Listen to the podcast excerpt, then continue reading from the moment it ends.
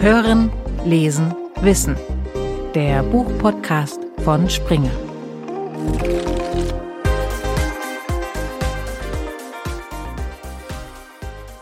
Hallo und herzlich willkommen zu einer neuen Folge von Hören, Lesen, Wissen, dem Springer Buchpodcast. Hier geht's alle zwei Wochen um Sachlehr- und Fachbücher aus dem Springer Wissenschaftsverlag und das im Zwiegespräch mit den Autorinnen und Autoren selbst. Und diesmal beschäftigen wir uns mit einem Buch zu einer ethischen Frage. Praktische Philosophie, darum geht's in unserem heutigen Buch also. Und das konkrete Thema ist recht kontrovers. Es geht um die Organspende und darum, ob wir alle vielleicht sogar moralisch dazu verpflichtet sind. Da stimmen vermutlich nicht alle Hörerinnen und Hörer zu, aber möglicherweise gibt es da ja gute Argumente und darüber spreche ich heute mit meinem Gast. Willkommen, Professor Peter Schaber bei Hören, Lesen, Wissen. Guten Tag, Herr Ruhe. Ich freue mich sehr, dass Sie da sind und dass wir über dieses wirklich kontroverse Thema sprechen können mit Argumenten. Herr Schaber, Sie sind Professor für angewandte Ethik an der Universität Zürich. Und im Oktober 2022 ist im Springer Wissenschaftsverlag ein Sachbuch von Ihnen erschienen, das sich mit der eingangs skizzierten Frage beschäftigt. Es trägt den Titel Organspende, Geschenk oder moralische Pflicht. Wie Sie diese Frage beantworten, darauf kommen wir ganz sicher in dieser Episode zu sprechen. Aber zunächst würde ich gerne wissen, was will Ihr Buch? Für wen haben Sie das geschrieben? Es ist ja doch ein hochkomplexes Thema. Also meine Hoffnung ist es, dass es einem möglichst breiten Publikum zugänglich ist. Ich habe versucht, das auch so zu schreiben, und dafür gibt es auch einen sachlichen Grund. Mhm. Es geht um ein Problem, das uns alle etwas angeht äh, und mit dem wir meiner Ansicht nach alle uns beschäftigen sollten. Also nicht bloß Akademikerinnen und Akademiker, sondern alle Menschen in der Gesellschaft. Also ist das nicht nur eine rein theoretische Abhandlung, man muss also keine Angst haben, da ein ausschließlich für Philosophinnen und Philosophen verständliches Buch zu lesen? Es ist nicht so angelegt äh, und ich hoffe, dass mir das gelungen ist. Das müssen natürlich die Leserinnen und Leser beurteilen, das kann ich nicht selber beurteilen, aber es ist so angelegt, dass man ohne große Vorbildung den Überlegungen folgen kann, ja. Also alle, die nicht wissen, wie sie denn zum Thema Organspende stehen sollen, gerne mal reinschauen in das Buch.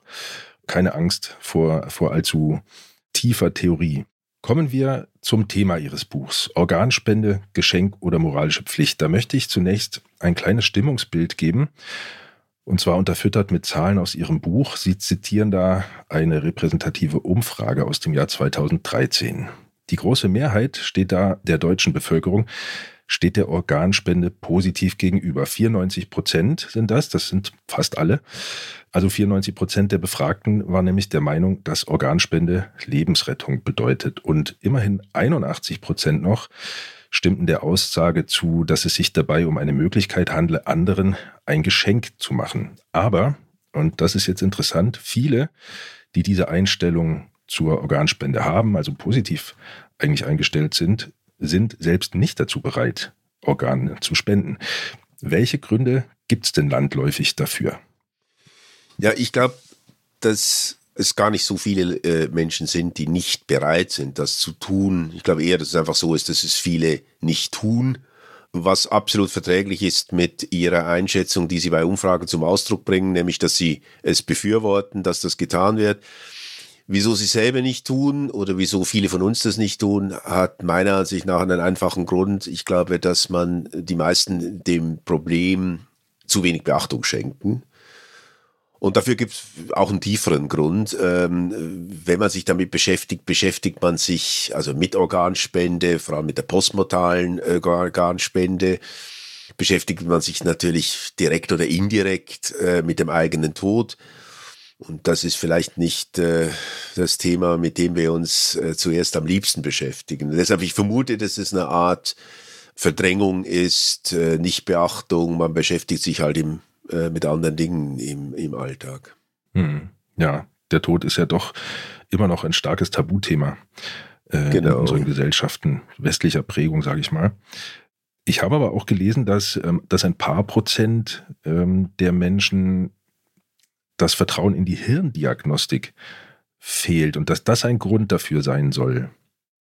Ja, es gibt unterschiedliche Gründe, wieso Leute, die Leute, die wirklich nicht bereit sind, äh, ihr Organ zur Verfügung zu stellen, da gibt es unterschiedliche Gründe. Das wird auch genannt. Es sind nicht sehr viele Leute, die das tun. Ich glaube, man kann einfach nicht überzeugt sein oder kein Vertrauen haben in die Ärzteschaft. Ich glaube, das ist für die, für die Minderheit, für die das gilt, äh, ausschlaggebend. Man hat nicht das Vertrauen, das man natürlich haben muss, dass die entsprechenden Hirntoddiagnosen auch richtig gemacht werden. Das hat mit einem möglicherweise grundsätzlichen Misstrauen zu tun in die ärztliche Tätigkeit. Ja, also richtig, dieses Misstrauen äh, gibt es sicherlich. Dennoch, und das besprechen Sie auch relativ breit in Ihrem Buch, gibt es einen ganz speziellen Zusammenhang eben zwischen Organspende und der Hirndiagnostik. Ähm, und das hat was damit zu tun, wann wir als tot erklärt werden. Wie ist denn da der Zusammenhang? Können Sie uns den mal darlegen?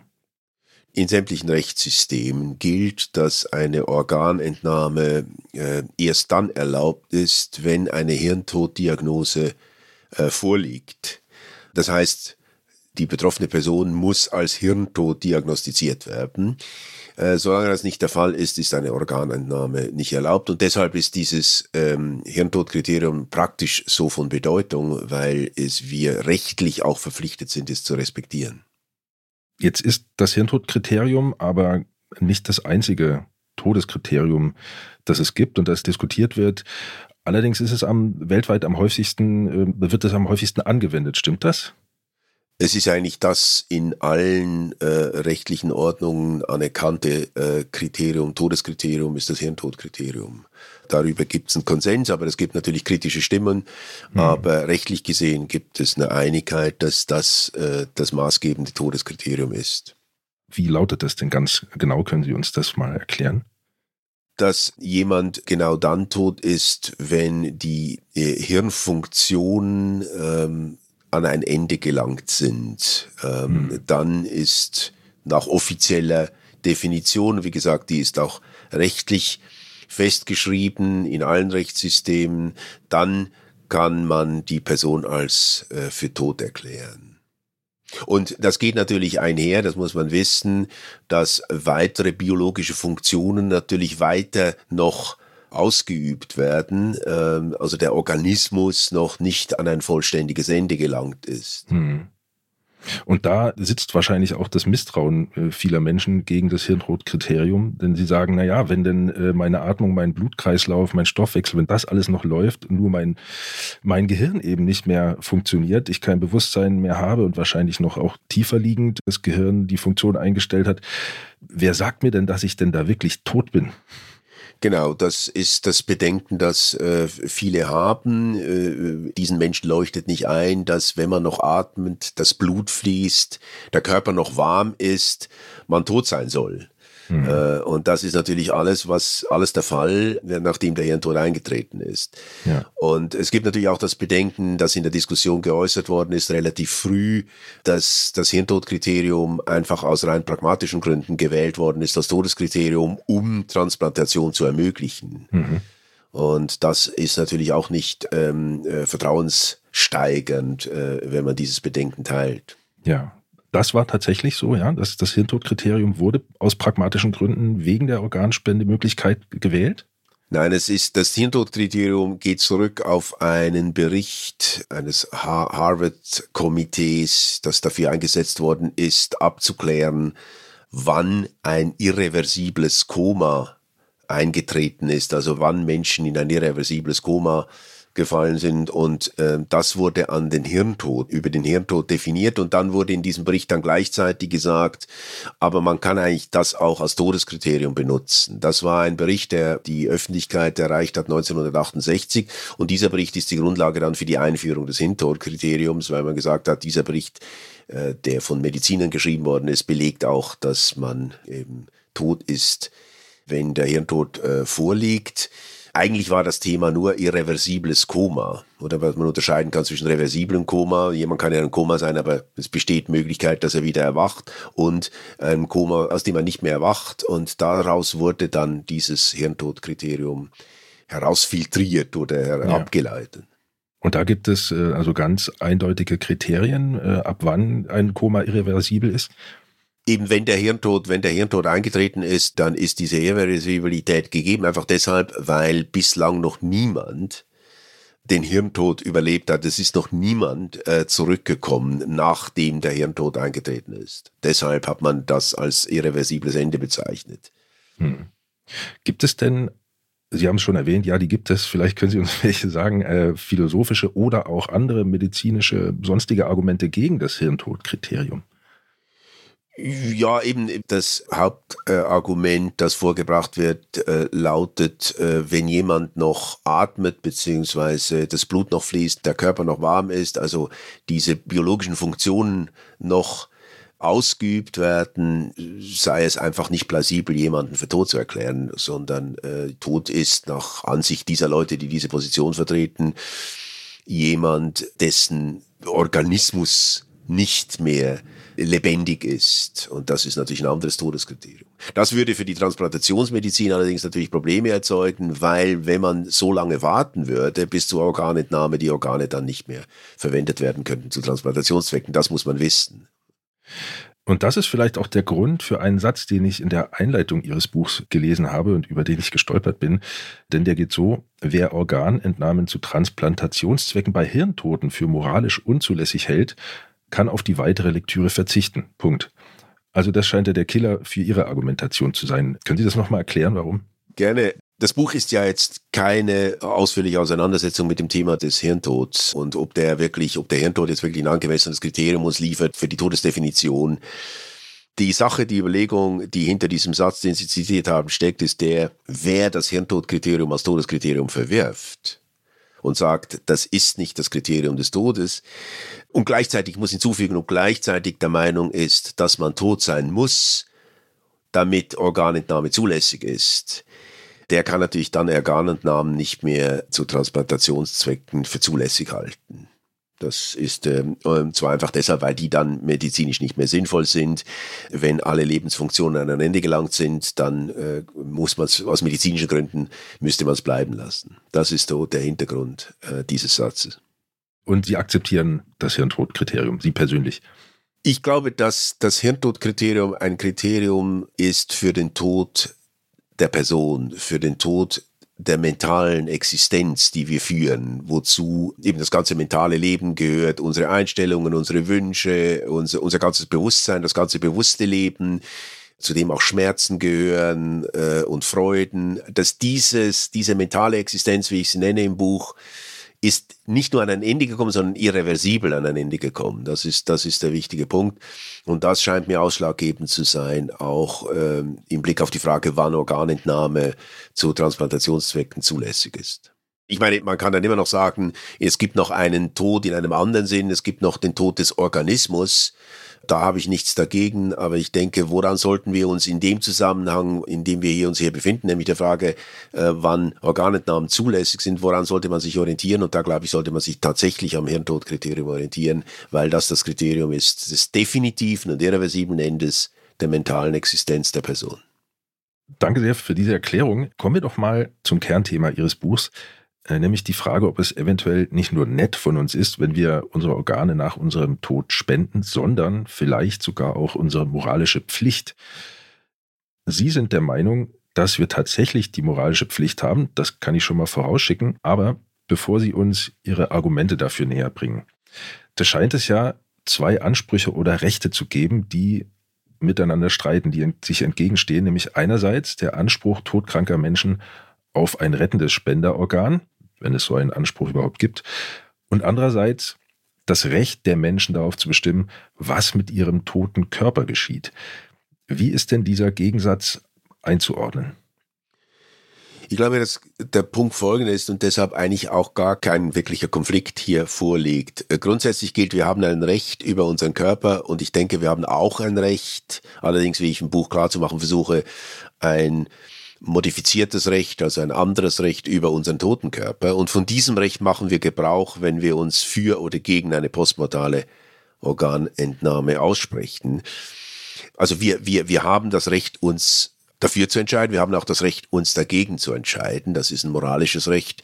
Und das bedeutet nichts anderes, als wir nicht gezwungen werden können, unsere Organe zur Verfügung zu stellen. Dieses Recht zu haben bedeutet genau dies, Wir können nicht gezwungen werden.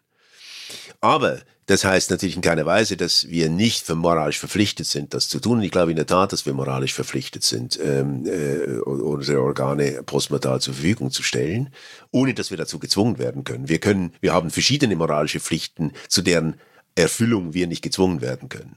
Und das ist ein Beispiel. Und wieso haben wir so eine Pflicht? Was ist die Kernidee? Ich denke einfach, dass man sich im Klaren sein muss, es geht hier um tatsächlich die Rettung von menschlichen Leben. Also Menschen, die sonst sterben würden, ermöglicht äh, eine Organtransplantation gegebenenfalls ein Jahre, über, über Jahre weiterleben. Und ich glaube, dass ganz grundsätzlich wir die Pflicht haben, es nicht nur einfach gut ist und nett ist von uns, sondern dass wir Pflicht haben, Menschenleben zu retten, wenn das für uns selber mit relativ geringen Kosten verbunden ist. Und ich glaube, das ist die zentrale Idee, wie ich glaube, nicht nur darum, also dass es nicht nur einfach nett ist und ein Geschenk, über das sich die anderen freuen können, sondern wenn äh, jemand darauf angewiesen ist, auf eine Handlung, die ich ausführe und die ich eigentlich ohne großen Aufwand ausführen kann, dann sollte ich, dann sollte ich das im, im moralischen Sinne tun. Jetzt haben Sie die Kosten angesprochen, die eine Spenderin oder ein Spender haben könnte und die man quasi aufwiegen muss gegen den Nutzen, den ein Mensch hat von einem Spenderorgan. Von welcher Art Kosten oder Lasten kann man denn da überhaupt sprechen, die, die das mir verursachen würde, wenn ich meine Organe nach meinem Tod zur Verfügung stellen würde? Ich denke, da sind sowas wie religiöse Dinge oder, oder was kann das sein? Ja, ist eine gute Frage und eigentlich auf den ersten Blick scheint ja überhaupt keine Last damit verbunden zu sein, weil man, man sagt, ja gut, man ist ja dann tot und was dann mit äh, dem Körper und mit mir geschieht, stellt natürlich keinen Schaden mehr dar. Das ist übrigens auch, wenn man religiöse Ansichten teilt, äh, scheint das so zu sein. Ich kann das, ich bin selber jetzt kein Theologe, aber es ist ja äh, auch darauf hinzuweisen, dass die Kirchen eine solche Organspende für zulässig halten Ganz offensichtlich gibt es auch aus religiösen Gründen keine Argumente dagegen, äh, keinen Verweis auf irgendwelche Lasten, die im Nachleben anfallen würden.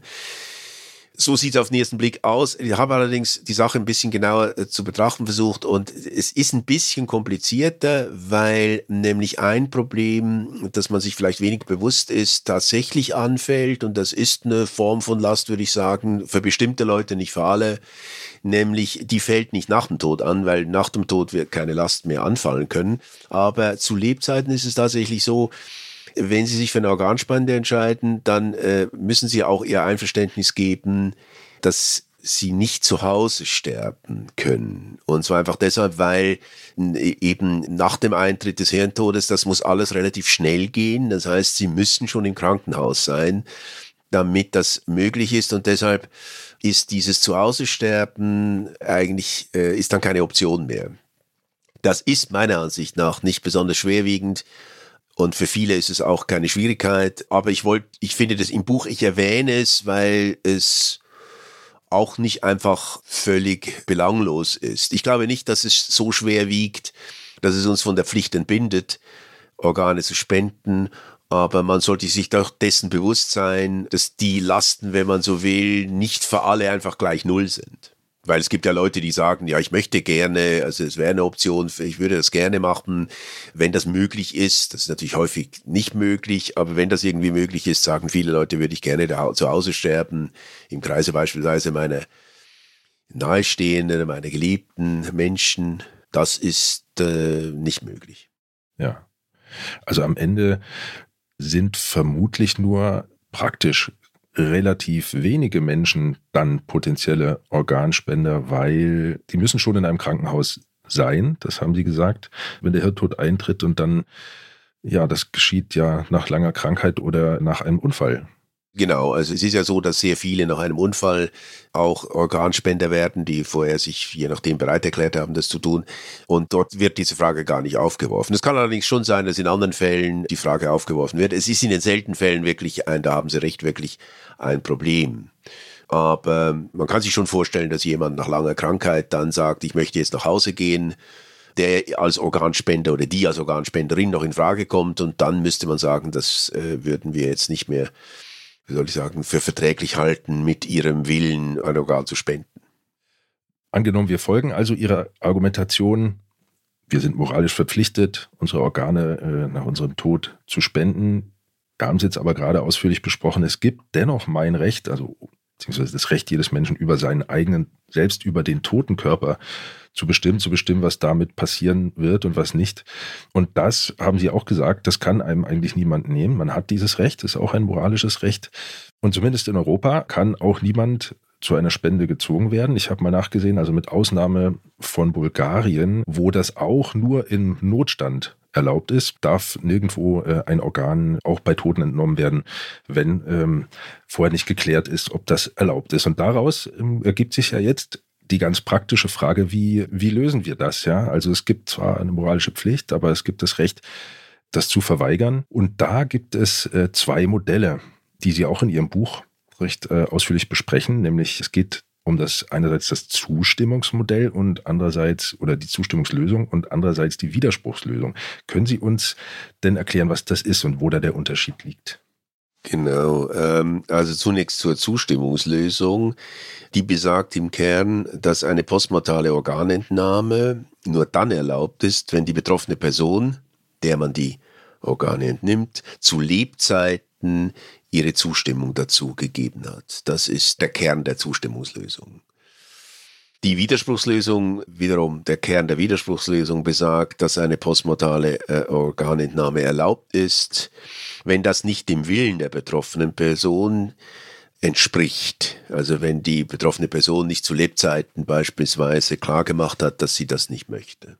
Also bei der Zustimmungslösung muss ich einfach, ähm, da muss ich irgendwann mal gesagt haben, ja, ich möchte spenden, das muss dokumentiert sein. Und bei der Widerspruchslösung geht das Gemeinwesen davon aus, dass ich spenden möchte, solange ich nicht widersprochen habe. Das ist die Kernidee der Widerspruchslösung. Ja, ja. Genau. Und bei der Zustimmungslösung ist es dort, wo die Zustimmungslösung gilt, in den Ländern müssen sie in irgendeiner Weise eben es deutlich gemacht haben, beispielsweise indem sie einen äh, Organspenderausweis unterschreiben, dass das ihrem Willen entspricht.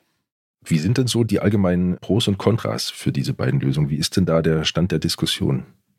Ich glaube, dass es da ganz äh, zentral nach meinem Dafürhalten um die Frage geht, was es heißt, ein Selbstbestimmungsrecht zu haben über sich selber und insbesondere über den eigenen äh, toten Körper. Die einen meinen, das sind diejenigen, die die Zustimmungslösung befürworten, dass das Selbstbestimmungsrecht nur respektiert wird, wenn in die Organentnahme zu Lebzeiten explizit eingewilligt wurde. Die anderen, dazu gehöre ich, argumentieren, dass das Selbstbestimmungsrecht respektiert wird, wenn die Organentnahme nicht gegen den Willen der betroffenen Person ausgeführt wird. Ähm, dafür argumentiere ich im Buch. Was entscheidend ist, dass die entscheidende Frage ist, ähm, ethisch gesehen, ist, was genau heißt es, ein Selbstbestimmungsrecht über seinen eigenen toten Körper zu haben.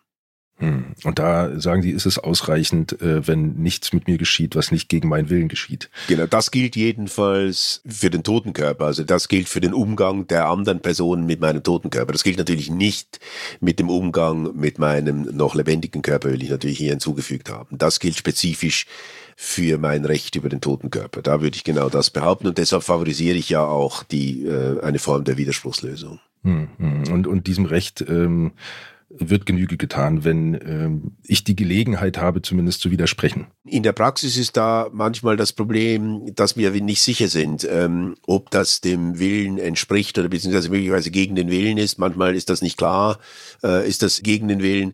Und deshalb wäre es natürlich gegeben genau dieses Problem hilfreich, wenn man möglichst viel wüsste, wenn diejenigen mindestens, die klar das nicht wollen, das auch zum Ausdruck bringen. Und wenn diejenigen, die anderen können ruhig bleiben nach meinem Modell, Modell. Aber diejenigen, die jetzt finden, das geht gar nicht bei mir, die sollte man äh, darauf hinweisen, dass sie sinnvollerweise irgendwo diesen Willen auch hinterlegen und zum Ausdruck bringen. Ich habe doch aber, jetzt werde ich spitz, finde ich, wahrscheinlich auch ein Recht, nicht zu erklären, dass ich es nicht möchte, auch wenn, ja, auch wenn ich es nicht möchte. äh, was ist denn mit denen? Denn äh, wenn jemand einfach nicht erklärt, einfach weil er bei diesem Spiel nicht, ich sage jetzt mal in Anführungsstrichen, Spiel nicht mitspielen will, wenn derjenige, der das nicht möchte, es nicht erklärt, dann hat er ja doch den Willen, dass ihm nicht Organe entnommen werden und dann wäre ein Organentnahme natürlich wieder den Willen. Was ist denn in diesem Fall? Also entscheidend ist ja, was die Person selber will und die Situation wird erschwert, wenn jemand äh, sagt, ich weigere mich dazu zu äußern. Ich würde sagen, klar, man hat nicht die Pflicht, man kann niemanden zwingen, sich dazu zu äußern, da haben Sie recht. Allerdings kann man vielleicht bitten, äh, das zu tun und wenn man es dann nicht tut, würde ich halt sagen, um diese Unsicherheit zu beseitigen, würde ich vorschlagen, müsste man mit den äh, nahestehenden Angehörigen reden, ob sie Auskunft geben können wie das mit dieser Person war, äh, ob sie denkt, das wäre gegen den Willen oder nicht. Letztlich hängt es davon ab, was würde ich dann in den Fällen sagen, die Nahestehenden sagen. Und wenn die Nahestehenden sagen, nee, wir haben wir haben da keine Bedenken, ähm, glaube nicht, dass das gegen den Willen der, des Verstorbenen wäre, dann wäre es wiederum erlaubt. Also weil entscheidend ist ja, wirklich entscheidend ist der Wille der Person, die sie zu Lebzeiten hatte, und zwar der negative Wille, dass nicht, dass das nicht geschieht, der ist maßgebend welche Rolle die Angehörigen äh, spielen in diesem ganzen Problemfeld und der, der Entscheidung, ja, Organentnahme, ja oder nein. Das ist auch ein eigenes Kapitel in Ihrem Buch. Das werden wir heute aber leider nicht mehr berühren können. Dafür fehlt uns die Zeit. Auch zur Lebendorganspende haben Sie ein Kapitel. Auch das werden wir leider nicht mehr besprechen können. Aber zum Abschluss habe ich eine andere Frage. In Deutschland zum Beispiel gilt ja die Zustimmungslösung. Also ich muss sagen, ja, ich möchte Organe spenden. Noch zu Lebzeiten in Österreich oder Belgien zum Beispiel ist umgekehrt. Da gilt die Widerspruchslösung. Dennoch wird ja heiß diskutiert um das ganze Problem. Gibt es denn momentan in Deutschland eine Tendenz von der Zustimmungs- zur Widerspruchslösung zu wechseln? Das kann ich schwer einschätzen. Es ist umstritten, wie Sie sagen, und dazu einfach einige Zahlen. Es gab eine Abstimmung im Bundestag im Jahr 2020. Da hat sich eine Minderheit und eine durchaus nicht kleine Minderheit für die Widerspruchslösung ausgesprochen, also dass man von der Zustimmung zur Widerspruchslösung übergeht. Die Zahl, wenn Sie das konkret wollen, 226 waren für die Widerspruchslösung, 379 dagegen. Und die Mehrheit äh, hat dann äh, bei einer weiteren Abstimmung sich für die Zustimmungslösung ausgesprochen. Da sind die Verhältnisse 431 pro und 200 dagegen. Also die Mehrheit ist klar, aber ist auch nicht überwältigend äh, zugunsten der Zustimmungslösung. Und ich kann da nur sagen, je nachdem, das kann sich verändern in der Zukunft. Das äh, kann ich aber schwer einschätzen, ob das wirklich der Fall sein wird oder nicht. Ähm, ja, wird man sehen. Ähm, aber gegeben die Daten und gegeben die Zahlen würde ich es nicht für, für ausgeschlossen halten. Hm, hm. Ich glaube, in Österreich ist es auch noch gar nicht so lange her, dass die Widerspruchslösung eingeführt wurde. Nein, und in der Schweiz haben wir jetzt einen Wechsel äh, zur Widerspruchslösung nach einer Volksabstimmung, die letztes Jahr stattgefunden hat. Nein, vor zwei Jahren stattgefunden hat, äh, Verzeihung. Da war eine Mehrheit für einen Übergang zur Widerspruchslösung. Aha. Ja. Interessant. Allerdings, allerdings eine erweiterte Widerspruchslösung muss ich hinzufügen, die den Angehörigen ein doch relativ großes Mitspracherecht zuspricht. Also eine abgemilderte Widerspruchslösung. Wie gesagt, wer sich für die Rolle der Angehörigen in diesem ganzen Prozess interessiert, der sollte Herrn Schabers Buch lesen, über das wir heute hier gesprochen haben. Lieber Herr Schaber, haben Sie ganz herzlichen Dank für dieses sehr spannende Gespräch. Ich habe hier sehr viel gelernt. Vielen Dank. Auch wenn wir nicht alle Punkte besprechen konnten, die in Ihrem Buch zu lesen sind. Aber wie gesagt, dafür gibt es das Buch. Ich danke Ihnen sehr, dass Sie hier bei uns im Podcast waren. Ich danke Ihnen. Ja, und wie gesagt, wer vertiefende Informationen zum Thema haben möchte, den empfehle ich das Buch Organspende, Geschenk oder moralische Pflicht. Es ist im Springer Verlag erschienen, wo auch sonst, und darin finden Sie neben den heute besprochenen Argumenten auch ausführliche Besprechungen. Den Link zum Buch finden Sie wie immer in den Shownotes. Damit sind wir am Ende von Hören, Lesen, Wissen angelangt. Ich bedanke mich fürs Zuhören. Sollten Sie Fragen, Feedback oder Anmerkungen zu dieser oder allen anderen Folgen unseres Podcasts haben, schreiben Sie uns gerne an springer-podcast.springernature.com.